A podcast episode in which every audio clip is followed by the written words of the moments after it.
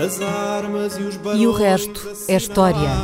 É apenas fumaça! Um incêndio que lavra ainda na zona do Chiado. Que faz um filho, falo rosto. Cor,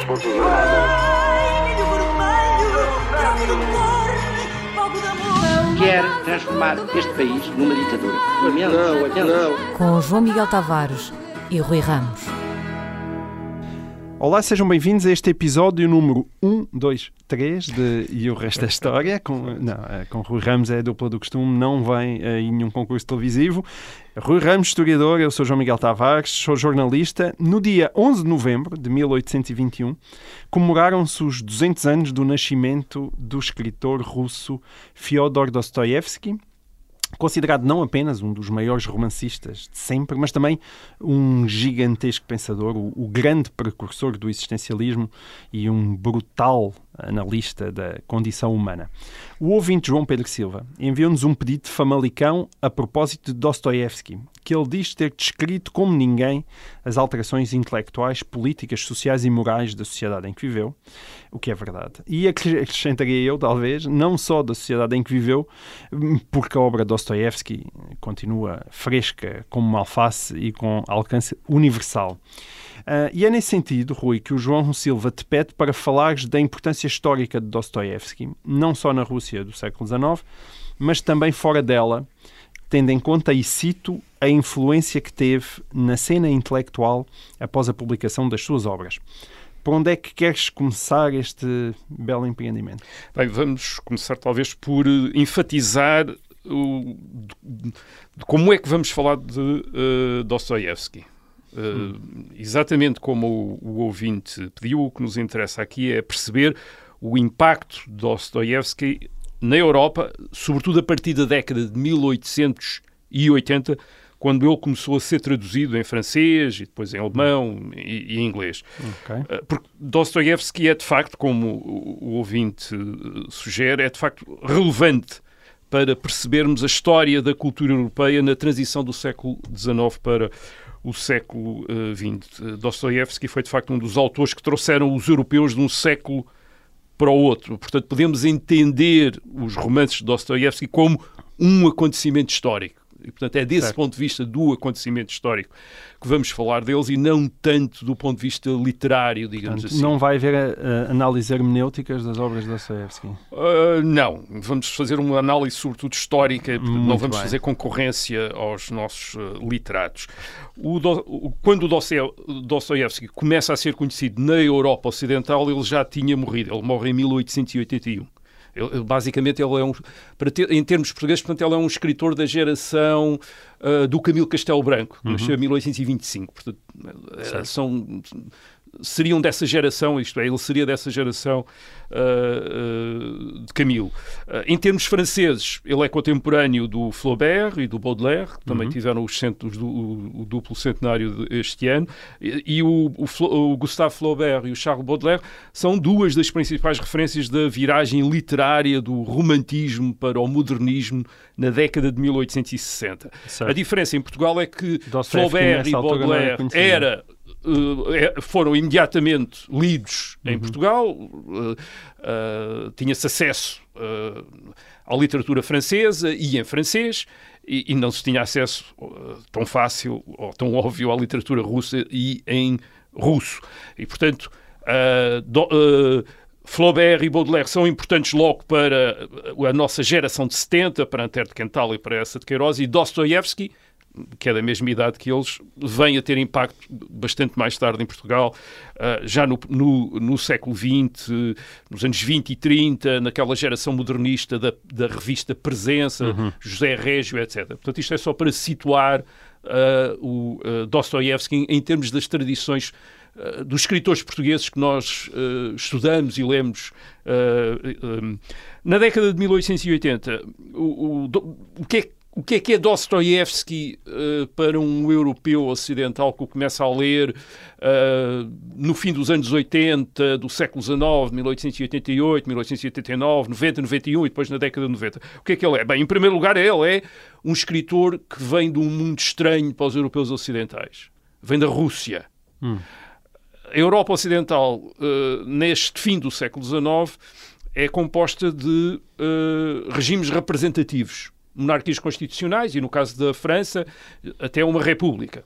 Certo. Uma república moderna. Também havia a República Suíça, a Federação Suíça, mas uma república moderna. Mas nada Ora bem, tinha chegado à Rússia. a Rússia parecia uma coisa completamente de outro mundo. Uh, havia um, um monarca absoluto, o czar, uma igreja oficial, a igreja ortodoxa, uh, uh, a servidão da- dos trabalhadores do campo tinha acabado há duas décadas, em 1861, quando tinha sido abolida. Reparem, na, O que é que se chama, o que é que chama a servidão, dos eh, são servos, eh, são, não são livres, não são pessoas livres. Uhum. Reparem, eh, na Europa Ocidental isso tinha acabado na Idade Média, isto é, 500 anos antes. Uhum. Na Rússia que tinha acabado em 1861, pela primeira vez, os, campone- os ah, camponeses, aquilo que seria equivalente aos camponeses, os trabalhadores rurais, eram livres de saírem da. Ah, Das suas terras. das terras onde trabalhavam, não das terras deles, mas das terras dos senhores deles, e ir para, enfim, deslocarem-se para onde, onde queriam. Até aí não, podiam, não, não o podiam fazer, eram, eram servos, isto é, eram uma espécie de escravos, quer dizer, eram escravos do sol, não eram escravos pessoais ah, do- dos senhores, mas, mas estavam adscritos à terra, estavam obrigados a viver ali e a trabalhar para aquele senhor. Isso era uma situação, repito, que na Europa Ocidental ah, tinha-se é, detetada na Idade Média, era documentação, mas tinha acabado já há 500 anos. Na Rússia tinha acabado há 20 anos. Uh, portanto, este mundo bizarro. A Rússia, agora, sendo este mundo estranho, exótico, portanto, para os ocidentais, para os europeus ocidentais, era também um mundo próximo, porque se percebia que a Rússia estava em modernização, em processo de modernização. E havia já autores a imaginar que a Rússia podia ser aquilo que nós hoje uh, imaginamos que a China já é ou já vem uh, ou, ou- ou pode ser, isto é, uma, uma potência, uh, uma grande potência. Um, agora, essa modernização também tornava a Rússia uma espécie de fronteira entre o passado e o futuro. Uh, e uma fronteira onde a modernização e aquilo que era antigo na Europa estavam em choque. E esse choque era por vezes violento. Por exemplo, a Rússia é, é também o mundo do terrorismo, do terrorismo político, onde os revolucionários recorrem à violência para tentar efetuar transformações.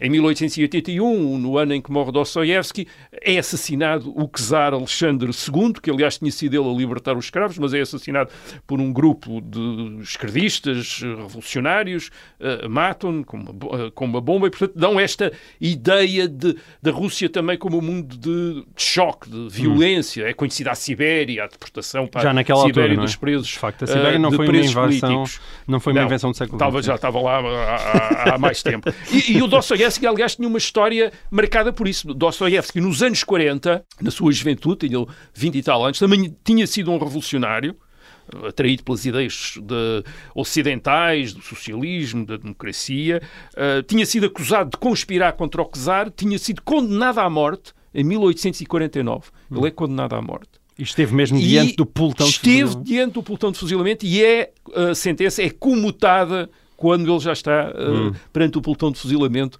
Portanto, enfim, imagina-se o choque que deve ter sido. E depois é deportado, é condenado a uma pena de prisão e, uh, na Sibéria, é deportado para a Sibéria, onde vai estar 10 anos. Portanto, ele está 10 anos na Sibéria. Aliás, um dos livros dele, um dos... Uhum. Faz bem, uh, é- faz é mal.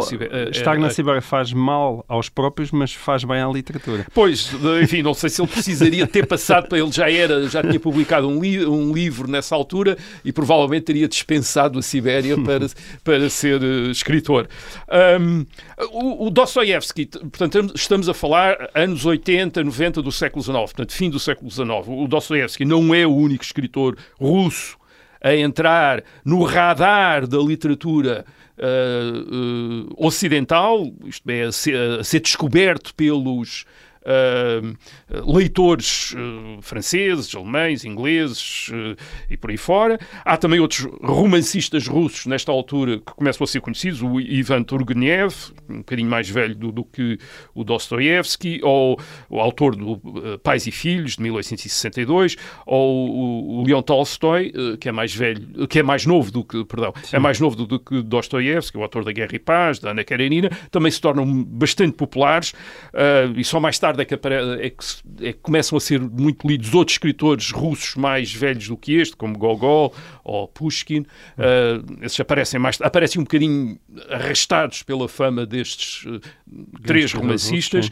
Ah, agora, enquanto Turgenev, Turgenev é um liberal, é um, eh, um liberal ocidental. Aliás, uma grande parte da sua vida é passada em, em Paris. E, e Tolstói, embora seja um místico, um ascético, eh, enfim, também se, de alguma maneira eles escrevem como autores ocidentais sobre a Rússia, mas como autores ocidentais. São enfim, são facilmente traduzíveis. As melhor- aliás, as primeiras, as primeiras traduções de Turgenev são hoje aceitas como corretas, por exemplo, em Inglaterra. O mesmo não se passa com Dostoiévski, porque Dostoiévski escrevia de uma maneira completamente diferente. Era, era muito exótico, não, não tinha nada a ver com tudo. Era russo como Turgenev e como eh, Tolstói, mas era muito estranho. Enquanto Tur- Turgenev e Tolstói eram, digamos, legíveis, uh, Dostoiévski não o era, e isso foi sentido pelos próprios tradutores. As primeiras traduções de Dostoiévski hoje são consideradas atenta crimes literários, no sentido em que eles uh, não se limitaram a traduzir Dostoiévski, mas reescreveram em França, uh, em Inglaterra. Uh, porquê? Porque o, o russo, aquele russo que, escrito por Do, Dostoiévski, para o tradutor francês, parecia mal escrito, parecia uma coisa cheia de palavras repetidas, eh, eh, enfim, uma sintaxe estranha, e portanto eles tenderam a, a pôr Dostoiévski a escrever bem em francês, em inglês. Eh, o mesmo, isto é, não foi necessário fazer isso para Tolstói e para Turgenev, mas foi necessário fazer isso para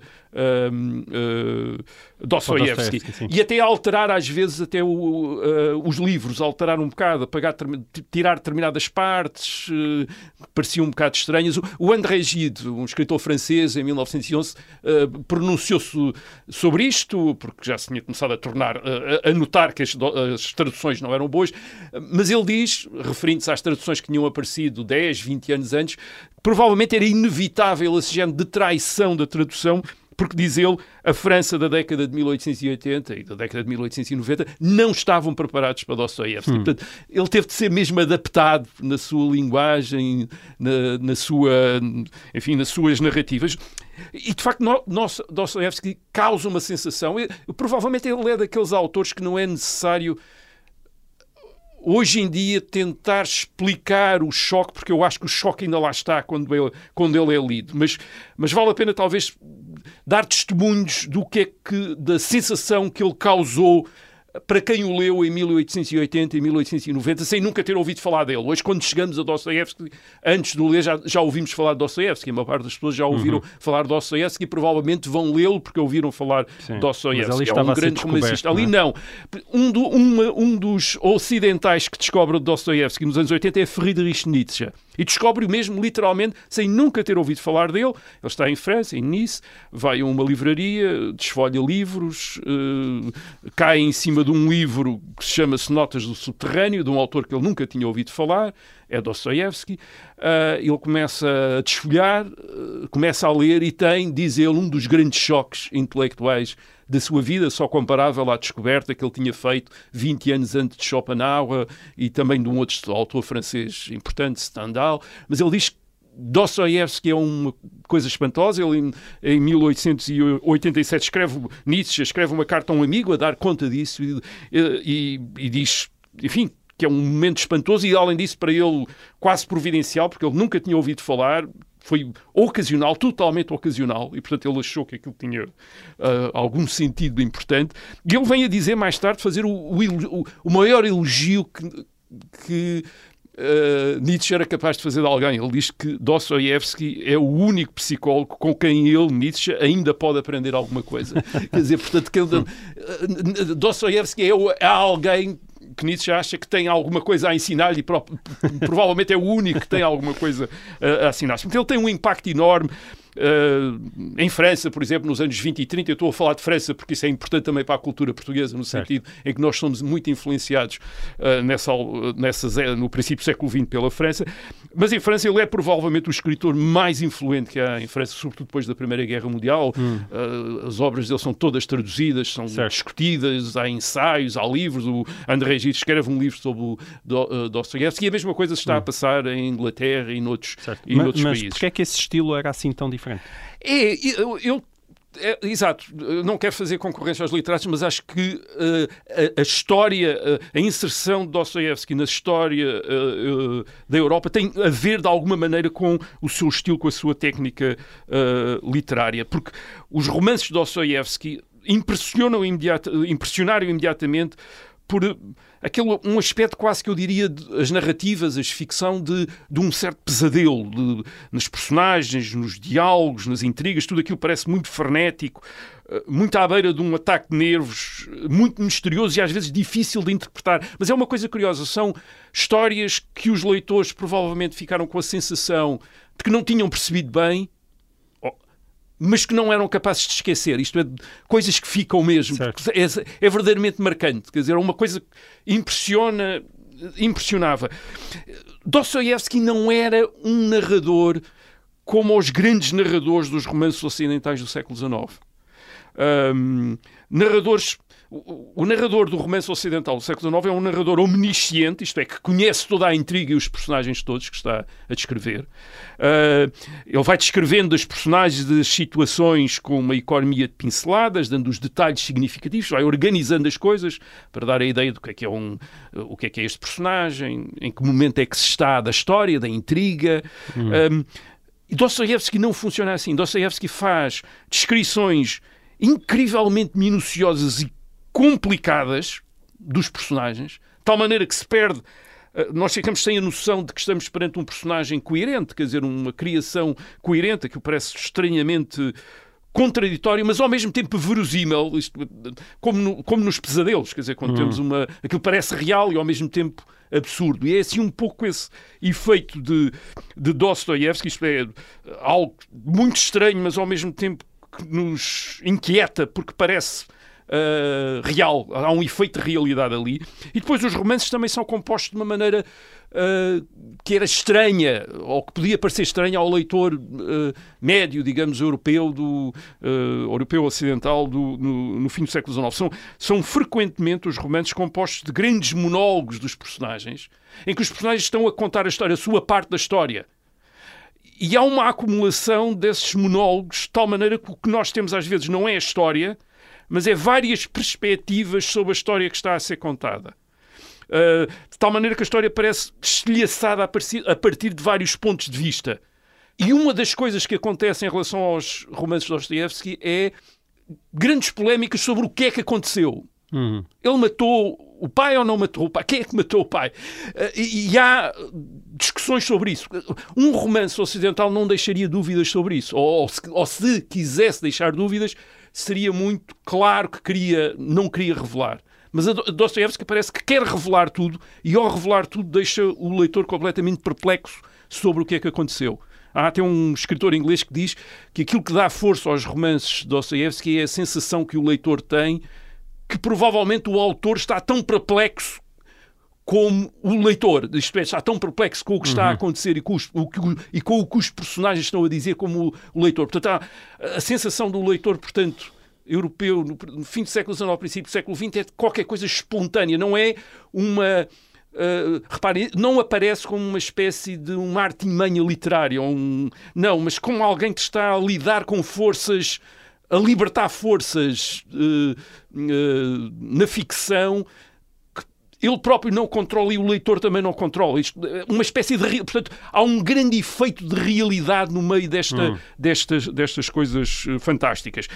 Isso é muito claro no, no, nos romances mais famosos de Dostoevsky, O Crime e Castigo, de 1866, ou, sobretudo, Os Irmãos Karamazov, de 1880. E reparem uh, que tanto O Crime e Castigo como Os Irmãos Karamazov parecem romances uh, do género folhetim policial. Em que geralmente as coisas são todas explicadas. Quer dizer, sim, o, o, leitor é provocado por um mistério, mas depois as coisas vão se revelando e vão se hum. explicando. E aqui não se tem essa sensação. Quer dizer, tem essa sensação que, pelo contrário, à medida que nos vamos, que vamos sabendo mais coisas, vamos percebendo cada vez menos. Ou, vamos, ou, ou, ou aquilo que temos de perceber é cada vez mais. Quer dizer, é, é cada vez mais complicado. Certo. Interrompo-te aqui porque a nossa primeira parte chegou ao fim. Uh, nós voltamos já a seguir. Até lá.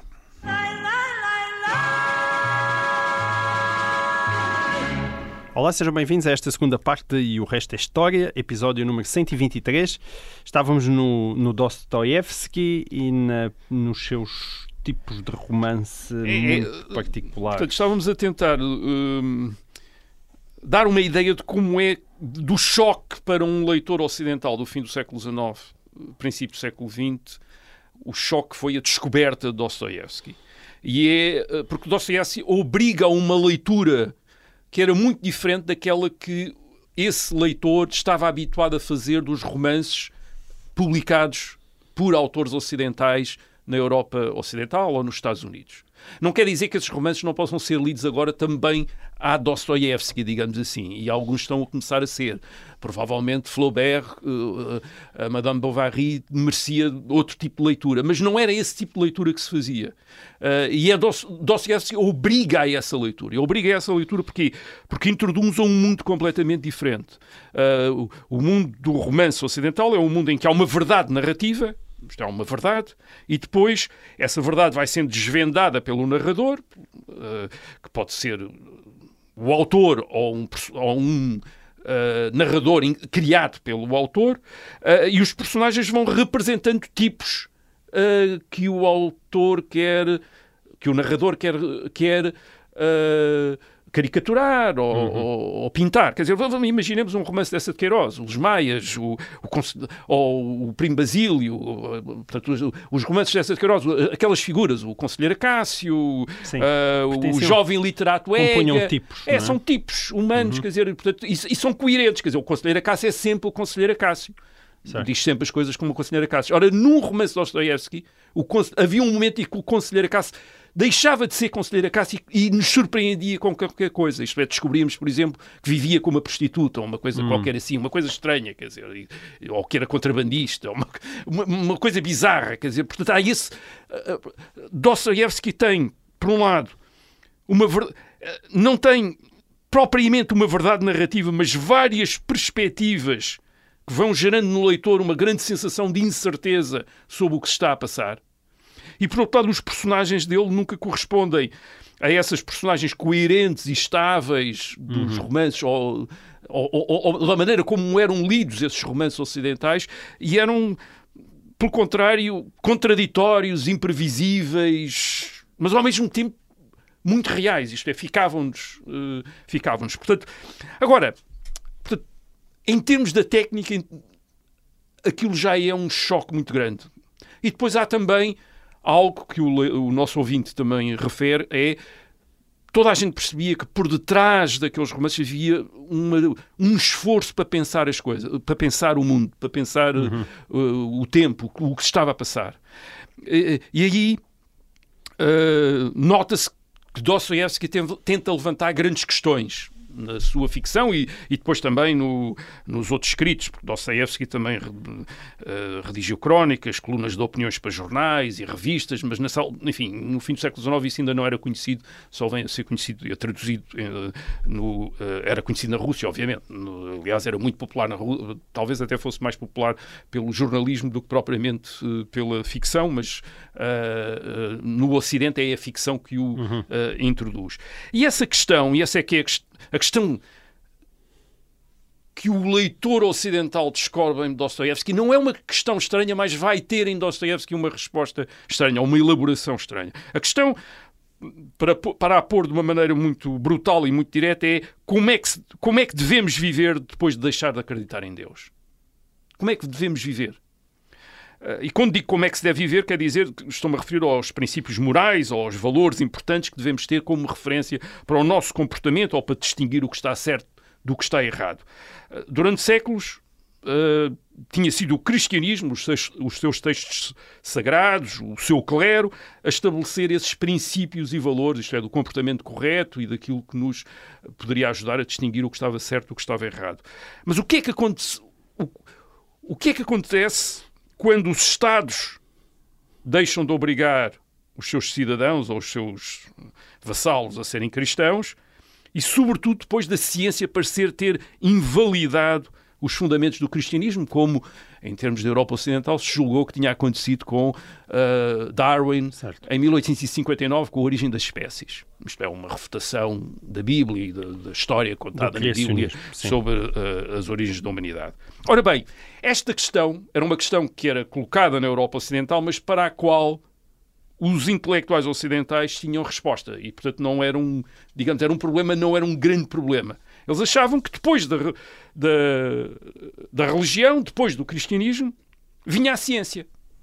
Ou vinha outra forma de ciência, que seria a filosofia, a ética, Sim. as elaborações sobre a ética. Para dizer às pessoas, portanto, os cientistas e os filósofos iriam dizer às pessoas como deviam viver. Hum. Mas, a partir do momento em que o cristianismo tinha deixado de condicionar aquilo que se podia dizer e, e até quase pensar, isto é, que tinha acabado aquilo que, para os liberais do, uh, do século XIX, achavam que era o obscurantismo, ou católico, ou protestante, conforme a área da Europa em que viviam.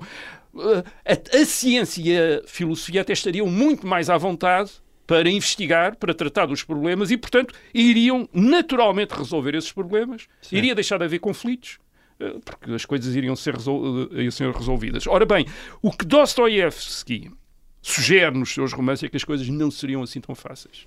E de facto não foram. E de facto não foram. Portanto, uh, no livro que impressionou muito o Friedrich Nietzsche em 1887, As Notas do Subterrâneo, que é um livro de 1864, é um dos livros a ser traduzidos em, que é traduzido em francês na década de 80, Dostoevsky sugere mesmo, começa por sugerir que a hiperconsciência das coisas, que é para onde levam a inteligência e a ciência, isto é um grande conhecimento, uma, uma grande consciência das coisas, uh, até poderá desarmar as pessoas para a vida. Isto é, tornando-as eh, muito sensíveis a todos os lados, a todos os detalhes uh, das coisas, do mundo, de tal modo que o mundo possa quase deixar de fazer sentido para quem o olha de muito perto e com muito conhecimento. Certo. Aliás, é um pouco o que acontece porque nos, nos, na, na, ficção de Dostoevsky. Uh, ele sugere mesmo, a maneira provocadora, uh, aquele é escrito num estilo irónico, humorístico, que é, se calhar é preferível ser estúpido. É hum. preferível ser estúpido, vive-se mais com mais, mais com, com mais conforto, com mais à vontade. Quando se é estúpido, não se tem grandes interrogações, nem grandes dúvidas. Um, portanto, esta sensação Deixa-me só, mundo... só, só fazer uma nota, porque tu, tu tens citado aqui notas de subterrâneo, mas ele tem mais do que uma tradução, para caso de algum ouvinte que é ir ah, à sim, livraria, sim. porque ela tanto é, existem traduções que se chama Cadernos do Subterrâneo, outras que se chama Memórias do Subterrâneo, sim, mas até é tudo o mesmo livro. É o mesmo livro uh, e, e, e, e, aquele livro, aliás, que os uh, leitores franceses e penso que também Nietzsche terá lido em 1887, nem sequer é o livro de Dostoevsky, é um livro que o tradutor compôs a partir de vários livros de Dostoevsky, juntando e, e depois dando-lhe o título dessa, dessa primeira uh, narrativa. Hum. Portanto, havia livros de Dostoevsky que Dostoevsky nunca escreveu e que os leitores ocidentais estavam a ler certo. na década de 80 e 90. Agora, esta sensação de que o mundo sem Deus perdeu sentido e que a ciência, a razão, a inteligência não bastam para dar sentido ao mundo. Pelo contrário, apenas servem para levar um indivíduo a perder-se no absurdo das coisas, vai tornar-se um dos grandes temas da literatura ocidental. Basta pensar em Franz uhum. Kafka, que aliás considerava que Dostoevsky era um dos seus grandes, eh, uma das suas grandes referências. Eh, agora, Dostoevsky foca também num outro tema, é se o mundo não tem sentido, a questão não é apenas nós sermos confrontados com o absurdo, é sermos confrontados também com uma outra coisa. É, bem, se não tem sentido, então eu posso dar-lhe um sentido. Uhum. Uh, e posso dar-lhe o sentido que eu entenda que lhe devo dar. E para dar esse sentido ao mundo, todos os meios são legítimos. Não há, o mundo não me dá qualquer critério de moralidade. Quer dizer, eu quero reorganizar o mundo, quero lhe dar um sentido. Sou livre para fazer como quiser hum. e o que quiser. Mais uma magnífica premonição. É, e esse é um tema de, de, de um romance, de outro romance de Dostoevsky, Os Demónios, que também tem várias títulos de introdução, os processos, enfim, outras. Ah, é, é um romance de 1871, é um romance sobre os revolucionários russos e sobre estes revolucionários que, para criarem uma nova sociedade, acham que têm o direito de cometer os piores crimes. Ah, é precisamente esse, um dos temas. Esse tema aparece também de maneira ainda mais impressionante numa história, uma história que é contada no meio de um dos grandes romances de Dostoiévski, que é Os Irmãos Karamazov, de 1880. E essa história trata-se é a, a lenda do Grande Inquisidor Certo. e é uma das É passagens mais, mais famosas de Dostoiévski. Ahm, vou lembrar rapidamente, ah, a lenda do Grande Inquisidor passa-se na Espanha, no século XVI, debaixo da Inquisição. Ah, o Grande Inquisidor anda a perseguir os heréticos, tortura, os queima-os, etc. E então, o que acontece é que o próprio Jesus Cristo deixa a terra. Deixa a terra naquela, em Sevilha, naquela parte de Espanha, século XVI, sob a Inquisição. E, co- e como seria de esperar, quando diz, quando Jesus Cristo diz que é Cristo, é preso pela Inquisição como um impostor e como um herege. Agora, o que acontece aqui, portanto, isso já, isso já seria irónico, digamos assim, mas a, a a ironia torna-se inquietante com o que vem a seguir. É que não- a história não fica por aqui. O o- é que o grande inquisidor sabe que o preso é de facto Jesus Cristo. Ah, e o grande inquisidor, o que o grande inquisidor faz é ah, descer ao cárcere e explicar a Jesus Cristo, preso, porque é que ele não devia ter regressado à Terra. E o que o grande inquisidor explica a Cristo é que a humanidade precisa de crença, precisa de acreditar. E que essa crença só é sustentável pela força. Isto é, as pessoas têm de ser obrigadas, constrangidas a acreditar em alguma coisa, mas é al- algo que, as fa- que é importante para o seu bem-estar, para a sua felicidade. Ora, Cristo vem trazer, ou aparecer outra vez, vem trazer, vem libertar as pessoas em relação à Igreja.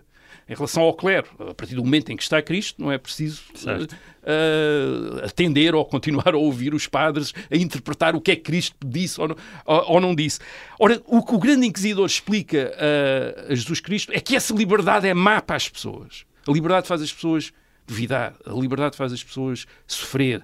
Eh, e, e, portanto, Cristo, ao, liber- ao dar liberdade, essa liberdade para uh, as pessoas uh, descobrirem a fé, e, uh, o, o que está a fazer é torná-las infelizes. E, portanto, ele, o grande inquisidor, o que está na prática é corrigir uh, aquela asneira que Cristo tinha feito. E, portanto, a, a história acaba com o grande inquisidor a dizer uh, a Cristo vai-te embora e nunca mais voltes.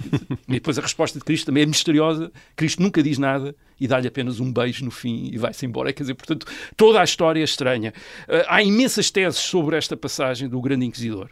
Uh, temos uh, primeira, a primeira nota que tem de ser feita é que esta é uma história que no romance é contada por um irmão, Ivan Karamazov, ao seu uh, a Alyosha, uh, Alyosha Karamazov. Ora, Ivan Karamazov é um ateu, Portanto, é um ateu que está a contar esta história e a Alyosha é um crente e, aliás, a história é contada com a, a, a história é contada com a Alyosha a colocar dúvidas, dizer, mas isto não pode ser assim, isto não faz sentido, mas porquê é que ele está a fazer isso, etc. E com Karamazov, portanto, uhum. isto parece ser a visão de um ateu que não quer Cristo, mas que está fascinado, que percebe a vantagem do poder em nome de Cristo. Isto é, percebe a vantagem da religião. Uhum mas não acredita, mas percebe a vantagem da, da religião. Portanto, a ideia do grande inquisidor, desse ponto de vista, é uma ideia tremenda, porque, por um lado, põe em causa tudo aquilo em que os liberais do século XIX, e os liberais era quem mandava na Europa no fim do século XIX, eram os mais influentes intelectuais, eram os mais influentes políticos, eles acreditavam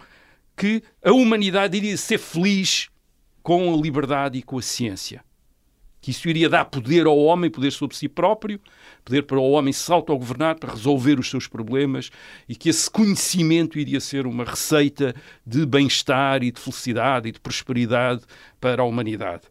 E do ponto de vista deste grande inquisidor, não é assim. Uhum. A, a, a, liberdade não traz felicidade, a ciência também não traz uh, sentido, pelo contrário, confronta o, uh, a humanidade com o absurdo da Uh, da vida.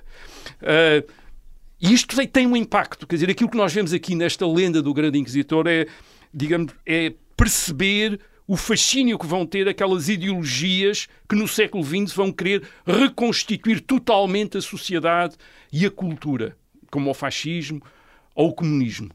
uh, esta tentativa de reconstruir uma religião, mesmo sem Deus, uma religião sem Deus, mas em que os homens sejam outra vez encaixados dentro de um sistema que dá sentido ao mundo, o sentido do marxismo ou o sentido do racismo uh, biológico, no caso do nazismo, por exemplo, que dá sentido ao mundo e os mantém hum. e, portanto, lhes dá esse conforto. Uh, mas, por outro lado, também é preciso dizer que esta é, esta via do grande inquisidor é também uma maneira de sair daquele, enfim, de uma certa mediocridade em que o liberalismo tinha caído com a sua confiança na liberdade por si e na ciência por si para resolver todos os problemas do mundo. Não, a liberdade é fundamental, mas não resolve os problemas. A ciência também é fundamental, mas também não resolve todas as dúvidas e os problemas. Dostoiévski morre em 1881. Quando ele morre, ele é visto na Rússia como um grande defensor da cristandade ortodoxa, embora muitos ortodoxos tenham a ideia de que ele que não é bem uh, assim. Uh, mas ele, é, ele não era apenas um ortodoxo. Ele é um moderno Aliás, tinha vivido na Europa Ocidental nos anos 1860, depois de vir à Sibéria. Passou muitos anos na, na, na Alemanha, na França, na Itália. Uh, ele é um moderno, mas é uma espécie de moderno atormentado com a, ideia, com a modernidade. Ele percebe que a modernidade, que para os liberais do século XIX era a resposta a todos os problemas da, da humanidade, que podia não ser assim. E é essa questão que ele levanta na cultura europeia do fim do século XIX e do princípio do século XX. Não é só ele que a levanta, Nietzsche também, Friedrich Nietzsche também a levanta, e de alguma maneira faz-nos faz os europeus saírem daquele mundo muito confortávelzinho, muito muito arrumadinho do conselheiro Acácio, digamos assim, que é alguém que sabe que as coisas estão todas. Todos os problemas da humanidade foram resolvidos uh, uh, no século XIX e, portanto, está tudo certo. E, e, única, e, se há problemas é porque as pessoas ainda não foram educadas, uhum. porque as pessoas ainda não, ainda não tiveram acesso à ciência, e, e há, ou ainda não foram livres, ainda não estão livres. Basta libertá-los, basta educá-los para as pessoas serem.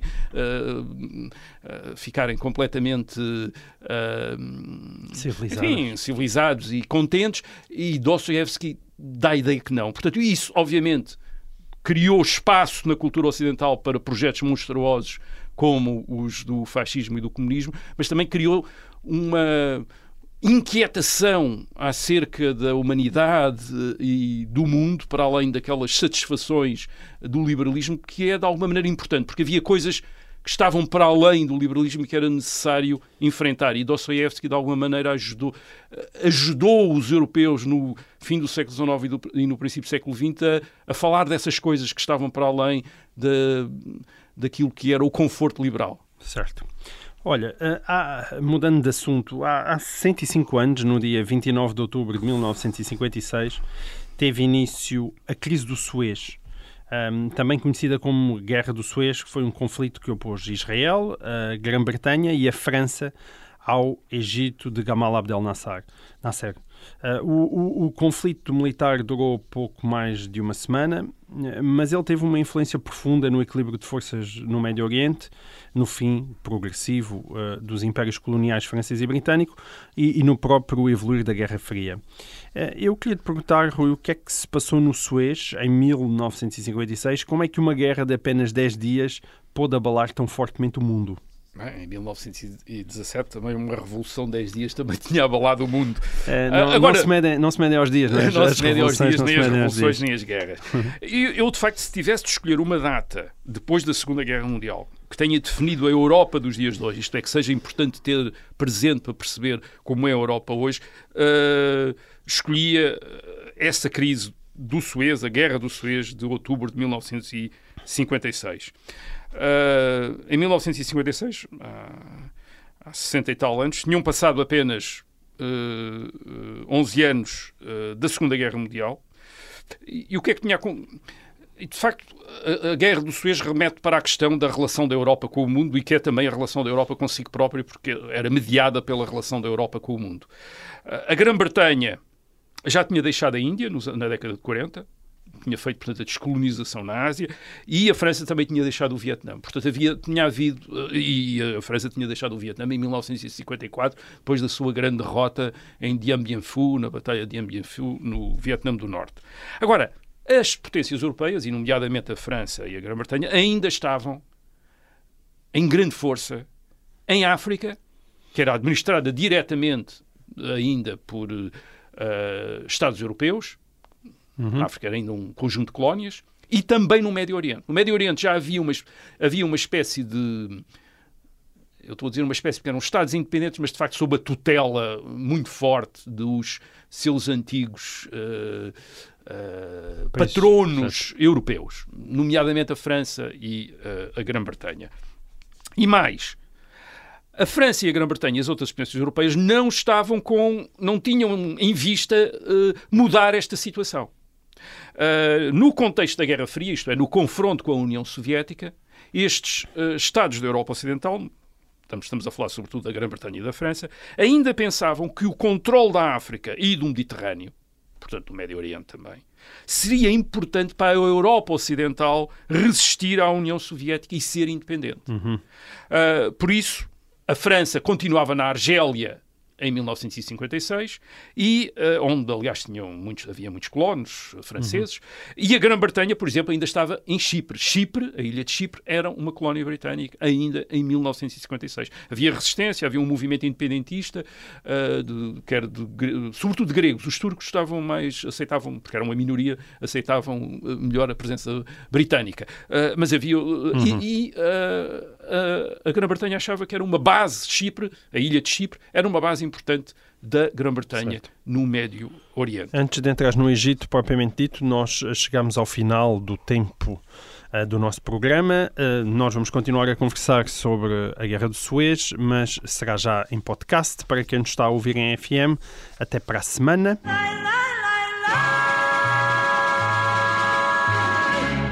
Diz-nos então, chegamos ao Egito. E o Egito? O Egito estava sob controle Egito, britânico desde O Egito era um país independente desde 1922, mas de facto estava completamente, tinha estado completamente desde então e já tinha uhum. já antes sob controle britânico. Aliás, o controle britânico tinha começado em 1882 e tinha durado, portanto, até, à, até depois da Segunda uh, Guerra uh, Mundial. O Egito tinha saído da Segunda Guerra Mundial com uma monarquia, mas em 1952 uh, há um golpe de Estado, o exército derruba o rei e estabelece um, um, governo, que é uma república que de facto é uma ditadura nacionalista, uh, tendo à frente o coronel, uh, não imediatamente, mas pouco depois, o coronel Nasser, Nasser, um jovem coronel, o jovem coronel Nasser, 30 e tal anos, que se quer afirmar como o libertador dos povos árabes. Ele aparece como o libertador dos povos árabes. O Egito não tem petróleo, mas é o maior país árabe, uh, com mais população, com uma cultura literária extraordinariamente importante, e Nasser, à frente do Egito, quer tornar-se uh, o libertador dos outros países uh, dos outros países do Médio Oriente. E uma das coisas que ele faz para afirmar essa independência em 1956, em julho de 1956, é nacionalizar o Canal do Suez. O Canal do Suez já falámos aqui dele a propósito do bloqueio do canal o ano passado por um acidente com um barco. O canal do Suez tinha sido construído por uma empresa uh, franco-britânica, aliás, a maioria do capital até era francês, uh, e era propriedade dessa empresa. Uhum. Uh, desde 1869. E era fundamental. E, e, tanto a, a Grã-Bretanha como a França viam o canal de Suez como uma coisa absolutamente fundamental. Durante muito tempo, para a Grã-Bretanha tinha sido a via mais rápida de acesso ao Império da Índia uh, uh, e, portanto, era, um, era, funda era uma via imperial fundamental.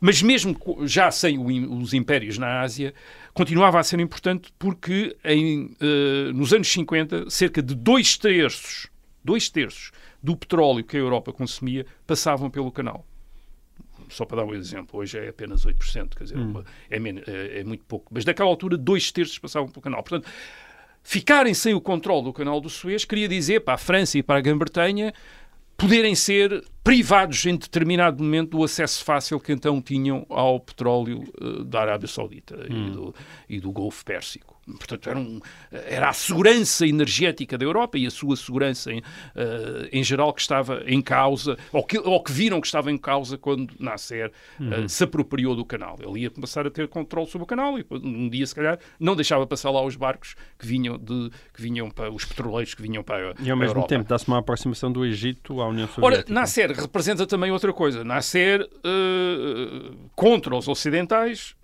está a aproximar-se da União Soviética, eh, está a comprar armas à União, à União Soviética através da Checoslováquia. O negócio é um negócio assim. Uh, digamos, digamos assim. maquiavélico. Uh, Nasser ajuda também os, os, independentistas argelinos, isto é, aqueles que combatiam a França na Argélia, e tenta isolar os aliados, ou fazer pressão sobre os aliados da Grã-Bretanha no Médio Oriente, sobretudo o Iraque e a Jordânia.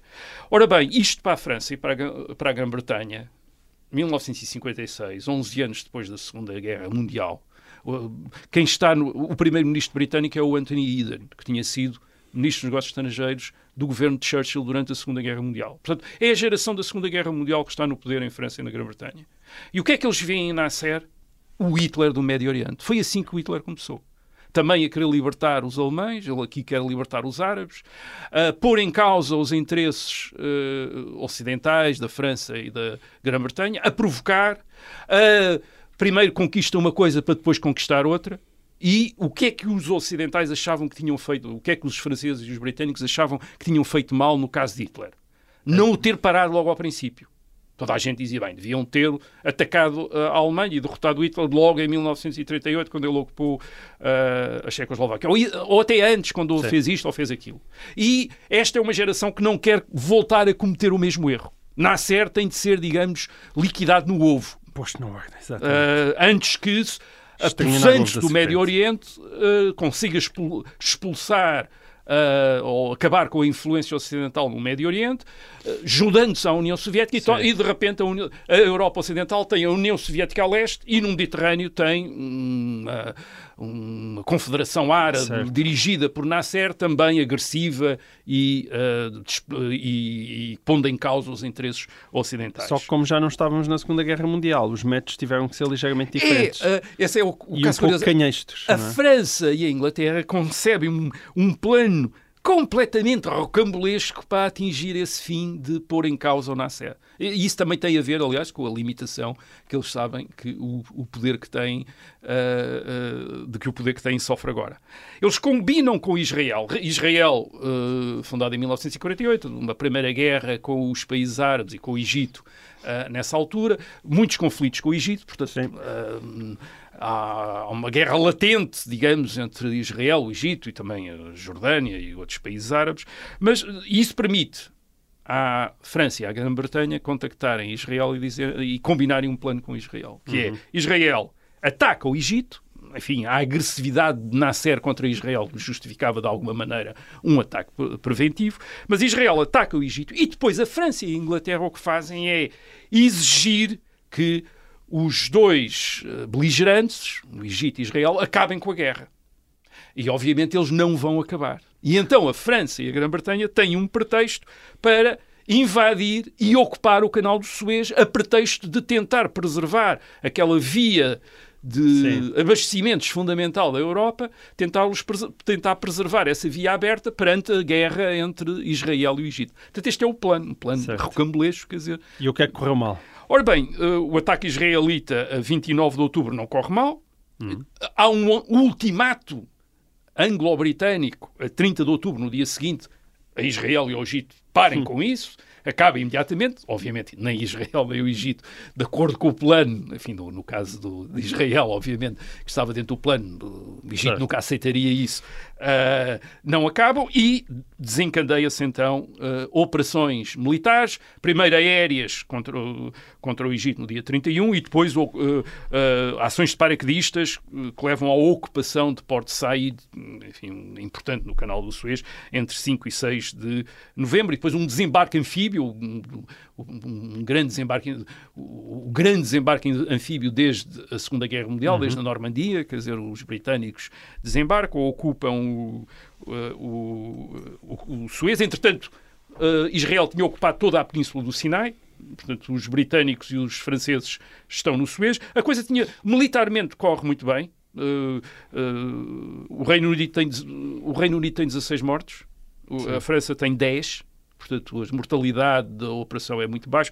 O Egito tem 3 mil mortos, uh, uh, corre muito pior para o, uh, para o Egito, mas o Sinai e o Suez estão ocupados. Portanto, aparentemente as coisas correram bem na frente militar. Agora, na frente diplomática, o desastre é total e completo, porque okay. os Estados Unidos, que é neste momento o grande aliado da França e da Grã-Bretanha, hum.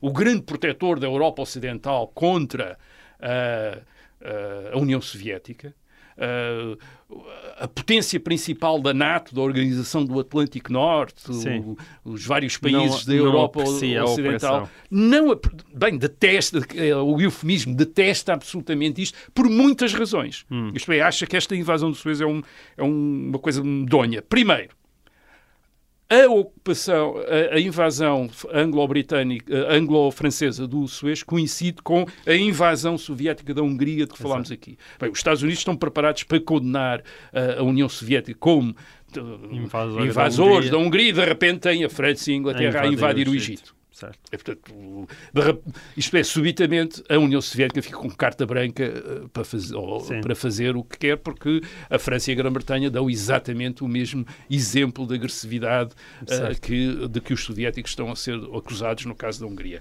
Segundo, os Estados Unidos percebem que isto é uma tentativa da França e da Grã-Bretanha para, para se continuarem a afirmar como potências independentes dos Estados Unidos com a sua política própria. Isto é independente dos americanos, à revelia dos americanos, Sim. estão a tentar uh, uh, manter uh, a velha ascendência colonial da França e da Grã-Bretanha no, no, no, Médio Oriente, enfim, que tinha sido, aliás, no resto do mundo até à certo. Segunda Guerra Mundial. Ora bem, os, os Estados Unidos são também uma potência que, se, que, se, que foi criada em conflito com o colonialismo europeu, isto é, com, a, com o Império Britânico. E, portanto, tem relutância em admitir este género de esta tentativa de uh, oxigenar o velho imperialismo de francês uh, e uh, britânico. E terceiro, e talvez até tão importante como estes dois, os Estados Unidos tinham também o seu plano para o Médio Oriente. E o plano para o Médio Oriente dos Estados Unidos era completamente diferente da França e da Grã-Bretanha. A França e a Grã-Bretanha, portanto, era confrontar Nasser o mais cedo possível, tentar esmagar Nasser.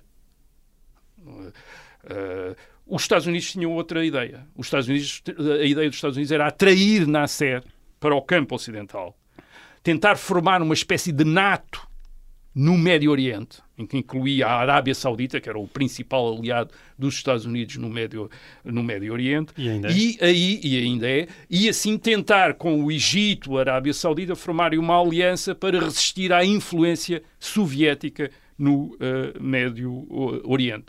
E o que é que os Estados Unidos têm medo? Têm medo que a França e a Grã-Bretanha, ao atacar Nasser, vá lançar Nasser nas mãos dos soviéticos. Uhum. Isto é, numa dependência militar e política dos uh, soviéticos. E, portanto, os Estados Unidos decidem uh, também fazer uma guerra, mas uma guerra comercial, diplomática e financeira. Aplicam uma enorme pressão nas Nações Unidas. Uh, a 2 de novembro, na Assembleia Geral das Nações Unidas, a França e a Grã-Bretanha são condenadas com o voto americano, isto é, os Estados Unidos votam ao lado da União Soviética contra a França e contra a Grã-Bretanha, e depois, uh, nos bastidores, os Estados Unidos aplicam uma enorme pressão financeira, sobretudo ao país mais vulnerável destes dois, que era a Grã-Bretanha. A, França tinha feito, a França tinha sido mais habilidosa e tinha, uh, digamos, feito um trabalho de casa financeiro prevendo qualquer uh, complicação. A Grã-Bretanha não o tinha feito, portanto estava exposta aos Estados Unidos, até pela sua maior interligação com os Estados Unidos. E o que os Estados Unidos fazem é vender. Um, Uh, ações, ativos britânicos uh, de maneira a, fazer A cair a Libra. a libra uh, britânica. E é isso que faz, é uma corrida à libra britânica.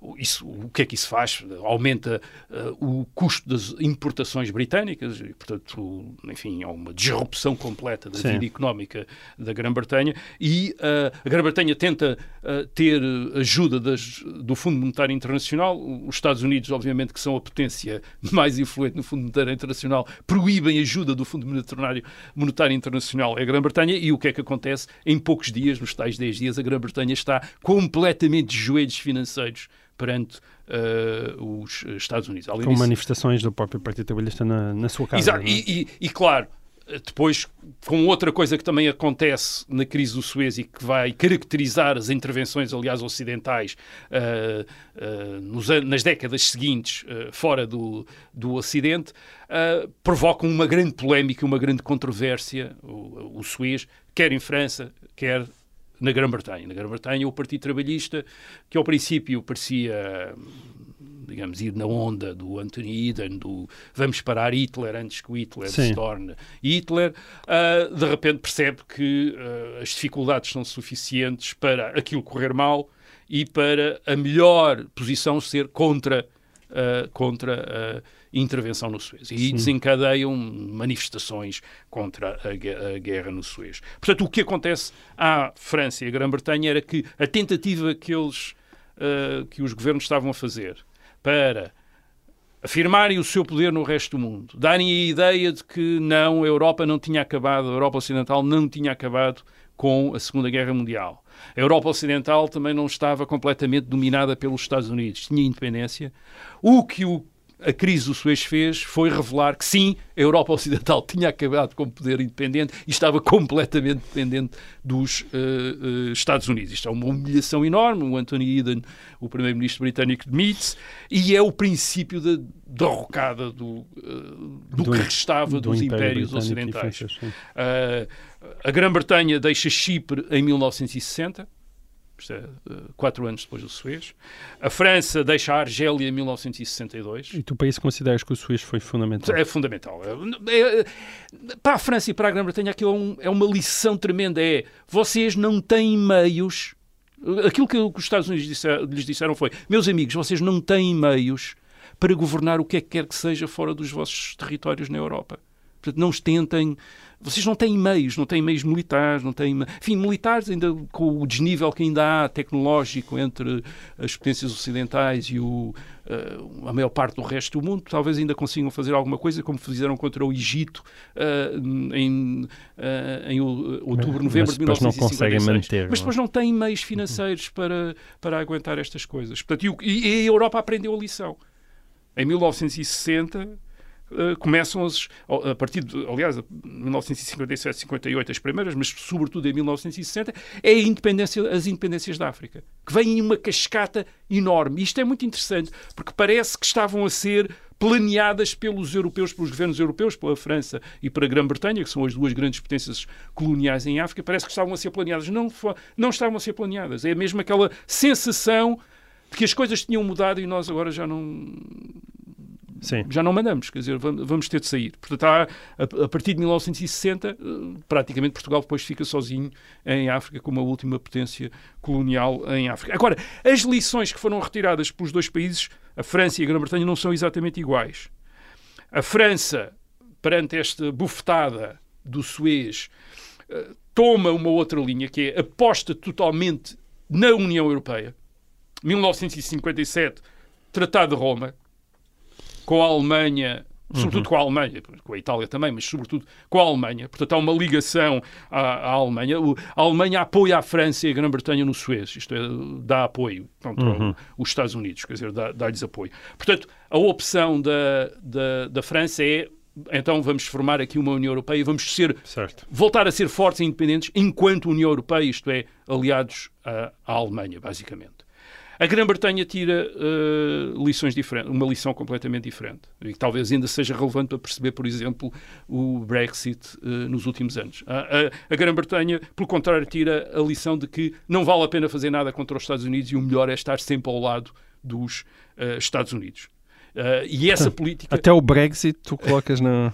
É? O É- início é um do Brexit. Sim, pa- cria esta, é- essa divergência de pontos de vista, isto é, entre a França, do género. Então vamos voltar a ser grandes aqui, ah, enquanto parte de uma União Europeia com a Alemanha, com, enfim, com os outros países ah, da Europa Ocidental e depois da Europa Central, e uma ah, Grã-Bretanha que percebe, não, a única maneira de nós termos influência no mundo, continuarmos a ter influência no mundo, é como aliados dos Estados Unidos. Os Estados Unidos são a nova grande potência mundial, já não é a Grã-Bretanha nem a França como no século XIX, no princípio do século XX, isso acabou, não vai voltar. O que nós podemos ser são aliados dos Estados Unidos. A França tem, tira outra eh, lição e, e- e creio que também em 1956 começou essa divergência. Reparem, é, o- é uma grande operação anglo-britânica e é quase que a última grande operação, a, gr- a grande tentativa eh, anglo-britânica no mundo.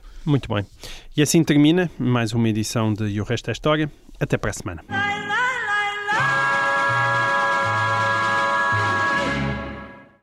Obrigada por ter ouvido este podcast. Se gostou, pode subscrevê-lo, pode partilhá-lo e também pode ouvir a Rádio Observador online em 98.7 em Lisboa e em 98.4 no Porto.